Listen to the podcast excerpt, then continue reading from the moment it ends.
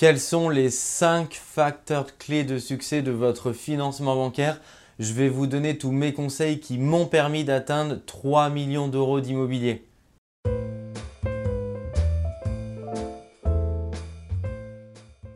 Bonjour à tous, je m'appelle Mickaël Zonta et je dirige la société investissementlocatif.com.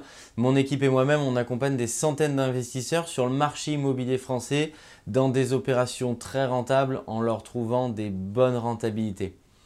Aujourd'hui, parce que, et je vous en remercie, vous m'avez sollicité en commentaire euh, sur les bonnes pratiques du financement bancaire, euh, qu'est-ce qui fait qu'on m'a euh, donné la chance et qu'on m'a fait confiance pour m'endetter et me permettre d'acheter beaucoup de biens immobiliers? Et je vous ai synthétisé ça sur les bonnes pratiques du financement bancaire pour vous donner tous mes conseils. En 1, les finances saines. Je trouve que c'est vraiment le raisonnement bon père de famille c'est la base, hein, c'est ce qu'il faut avoir en tête. Sinon, vous ne pourrez pas euh, passer l'étape supérieure et la banque ne vous fera jamais confiance. C'est le fait de bah, ne pas avoir votre compte bancaire euh, dans le rouge, ne pas être à découvert euh, trois fois dans le mois. Pourquoi? Parce que la banque va se dire, bah, si vous n'êtes pas vous-même gestionnaire de votre propre compte, pourquoi vous le seriez sur une opération immobilière? Et elle a raison si vous êtes dans le rouge trois fois dans le mois. Euh, ça ne veut pas dire forcément que vous avez d'ailleurs des difficultés bancaires, c'est juste que quelquefois vous ne suivez pas euh, votre compte euh, et que par laxisme ou parce que vous faites autre chose, bah, ça passe en dessous du zéro et ça c'est éliminatoire. Si ça s'est produit, vous devez laisser environ 3 mois puisque la banque va vous demander vos trois derniers relevés de compte de manière à ce que vous soyez vierge quand vous présentez les relevés bancaires et que ce soit un vieux souvenir et pour elle et pour vous.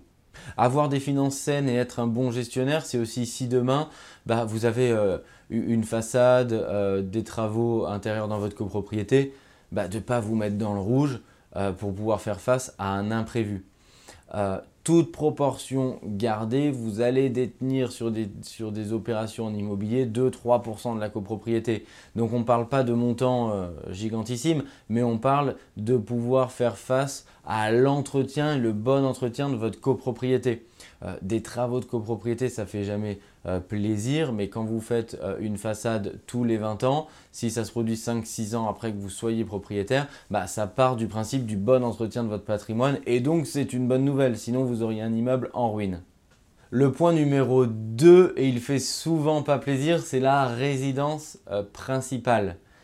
si vous voulez obtenir des financements plus facilement, il faut acheter votre résidence principale plus tard, l'acheter après vos investissements locatifs.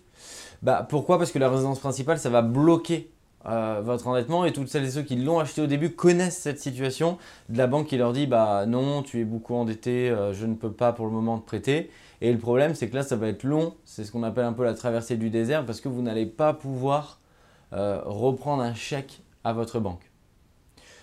de plus, la résidence principale, par nature, c'est un produit pas rentable. Mais ça, c'est normal. Quand on achète sa résidence principale, euh, on ne regarde pas si elle est rentable, on regarde si elle nous plaît, on regarde l'exposition, on regarde s'il y a un balcon, on regarde le nombre de fenêtres, les pièces. Et donc, du coup, si un jour bah, vous êtes muté, vous déménagez et que vous vous dites bah, à ce moment-là, je vais louer ma résidence principale, le gros souci, c'est que vous êtes sur un produit qui n'est pas rentable. Et du coup, vous êtes collé à un produit d'investissement locatif qui est devenu un produit en investissement locatif qui n'est pas rentable. En 3, le choix de la banque est vraiment déterminant. Euh, il y a deux facteurs à prendre en compte dans le choix de la banque. En 1, et je le dis souvent, il vaut mieux être le plus gros et le plus beau client dans la plus petite des banques que d'être le plus petit client dans la plus majestueuse des banques. Et généralement, c'est une erreur qui est commise parce que bah, on aime bien être dans la plus belle des banques, mais en fait, on s'en fout complètement. Ce qui est important, c'est est-ce que vous allez avoir une offre de prêt Et dans ce cas de figure, mieux vaut être dans le top 10 des clients, c'est-à-dire dans une ville potentiellement plus petite euh, que la vôtre ou une ville qui serait potentiellement bah, euh, plus populaire que la vôtre, ce qui fait que vous allez être euh, dans le top 10, le top 50 des clients, que vous allez être reçu par le directeur d'agence, c'est lui qui va gérer au quotidien vos problématiques. Et vraiment l'autre point essentiel, c'est que la banque puisse prendre euh, la décision en interne en agence et pas votre dossier part au siège et on vous rappelle, on vous dit euh, vous n'êtes pas finançable, mais je ne sais pas vous dire pourquoi. parce que ça va vous permettre d'avoir un interlocuteur en face de vous, de tisser un lien, de tisser une relation. Et quand il va vous dire oui, je te finance, bah, c'est oui. Et c'est pas oui peut-être euh, et puis non parce que c'est parti au siège. Donc vraiment ces deux points essentiels, être un gros client dans la plus petite des banques euh, et vraiment que la personne qui est en face de vous ait le pouvoir de décision, euh, c'est primordial. Le point numéro 4, c'est être multibanque. Mais c'est la base. je rencontre des investisseurs débutants qui me disent bah non, ma banque, donc historique, traditionnelle, ne veut pas me financer bah, malheureusement, voilà, j'ai pas beaucoup de possibilités. Elle me demande d'attendre avant de faire un autre investissement. Bah, changez de banque, c'est aussi simple que ça.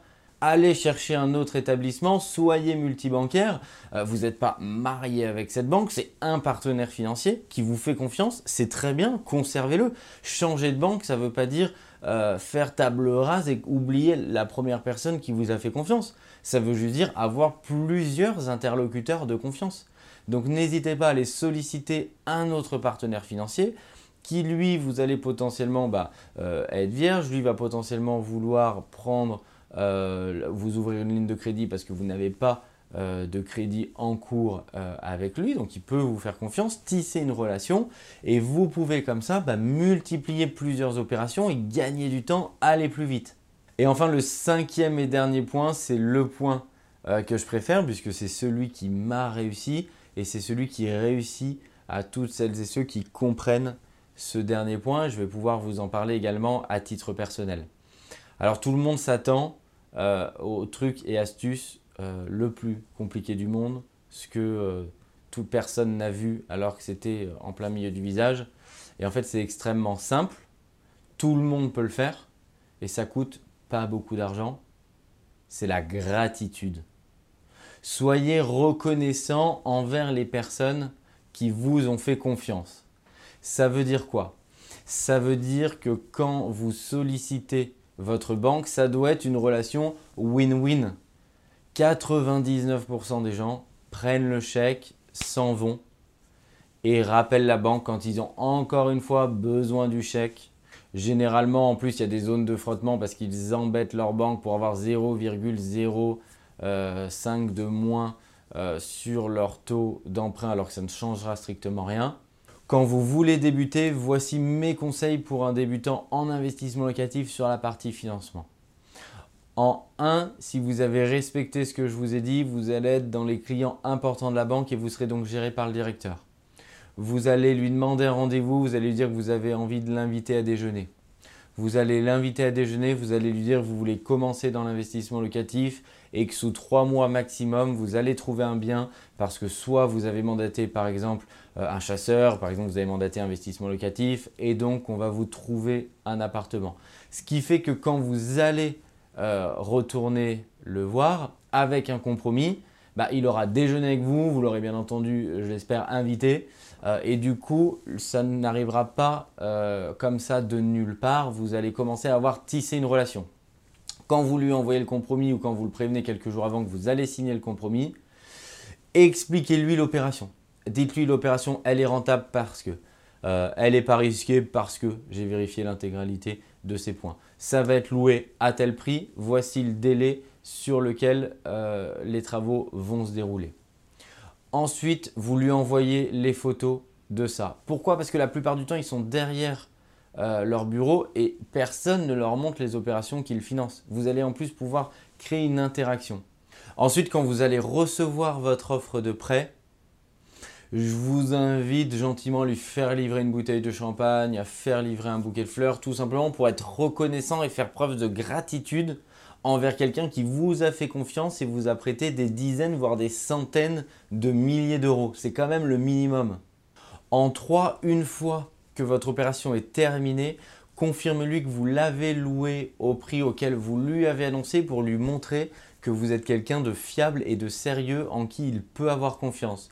Envoyez-lui les photos finales de l'appartement, ça fait toujours plaisir de voir ce qu'on a financé euh, plutôt que de voir juste de l'administratif. Vous allez grâce à ça tisser une relation. J'interviens dans beaucoup de séminaires, Euh, j'étais la semaine dernière dans un séminaire de plus de 1000 personnes et je fais souvent rire l'assemblée quand je montre des photos, puisque je montre des photos souvent soit de bouquets de fleurs, soit même d'un bouquet de fleurs qui était présent à l'intérieur de l'appartement de ma banquière, puisqu'elle m'avait envoyé une photo euh, quand elle l'avait reçu et placé chez elle. Ça fait sourire, mais sachez que la gratitude permet de faire énormément de choses. Soyez des gens reconnaissants, soyez des gens qui ont du savoir-vivre. Je vous invite à mettre en commentaire les différentes expériences que vous avez, les différents trucs et astuces qui vous permettent également de réussir votre financement. Je vous invite à vous abonner à la chaîne pour suivre l'intégralité des conseils et je vous dis à très bientôt dans d'autres vidéos.